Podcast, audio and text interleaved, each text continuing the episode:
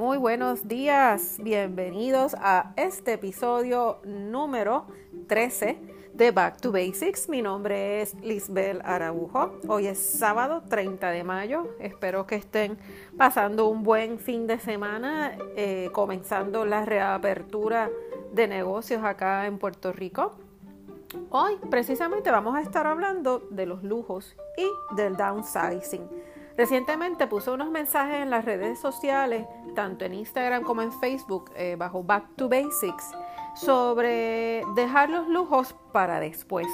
Y en este episodio pues vamos a hablar un poquito más sobre ese detalle. Siempre he creído que todo es cuestión de etapas. Bueno, no es cierto, no siempre pensaba así. Lo creo ahora. Es normal cuando somos jóvenes queremos todo rápido, al momento, mientras más, eh, más grande, la última moda, creemos que es mejor. Cuidado, óyeme, no soy tan vieja, soy todavía una bebé, pero es así. Queremos la casa grande, cuando eh, con no sé cuántos cuartos, queremos la piscina, el patio, el carro moderno, el último teléfono, el último iWatch, la cartera nueva, las tacas.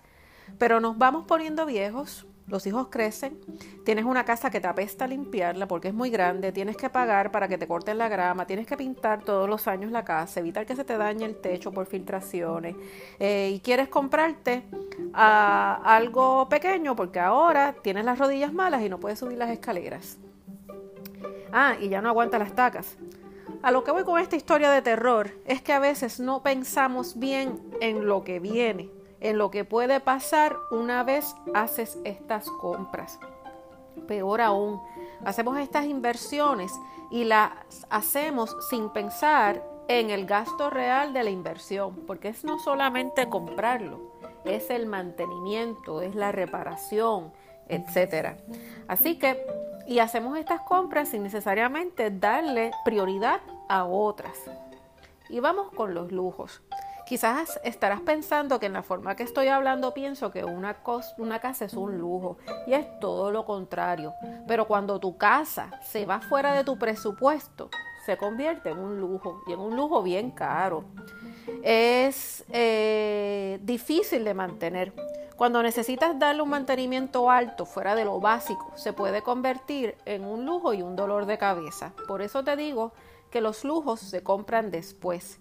Primero tienes que asegurarte que el dinero que entra a tu casa cubre tus necesidades básicas.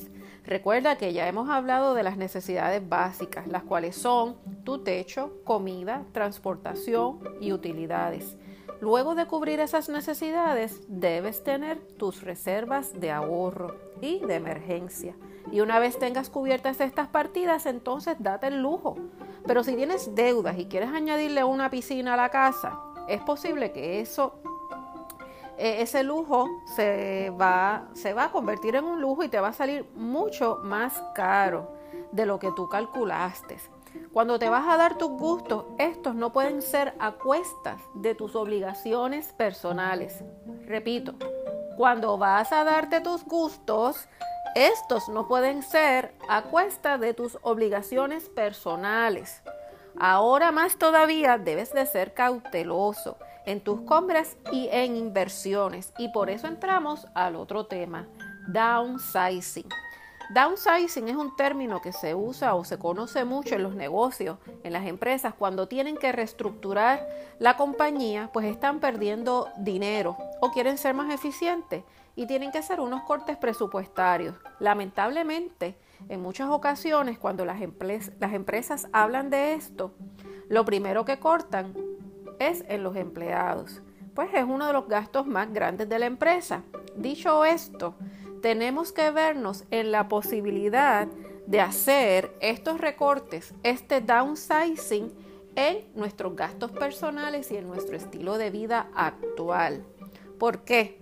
Hemos visto cómo en Puerto Rico hemos, hemos estado viviendo en una depresión económica o estancamiento ya, vamos, por más de 10 años. Hemos pasado huracanes, temblores, cambios de gobiernos, pandemias. No hay estabilidad económica. Y no es necesariamente por ti. Todo esto son factores que lamentablemente no podemos controlar.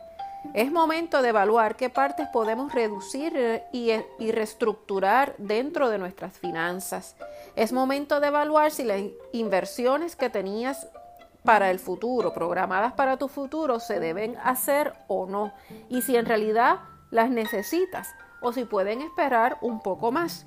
Debes de mantener los gastos iguales o mejor aún reducirlos un poco.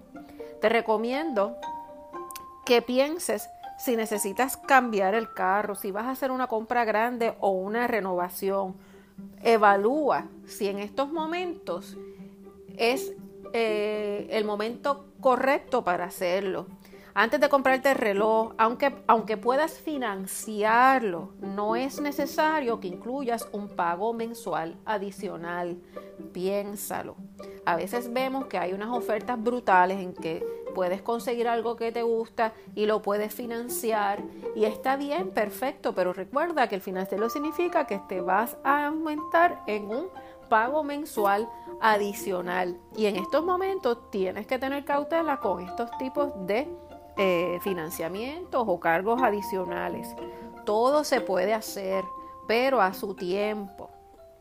Mucho cuidado con eso. Así que esto es todo por hoy. Recuerda que hoy es el momento perfecto para tomar riendas de tus finanzas, tomar control de tus finanzas, aprende a manejarlas y verás el cambio que vas a tener en tu diario vivir. Recuerda suscribirte y darnos un review en nuestro podcast Back to Basics. También síguenos en las redes sociales como Back to Basics en Instagram y en Facebook. Y por favor, no dudes en enviarnos algún mensaje si tienes alguna duda, eh, comentario o si deseas algún tipo de consultoría adicional. Así que nos escuchamos el próximo sábado. Estén bien, cuídense. Bye.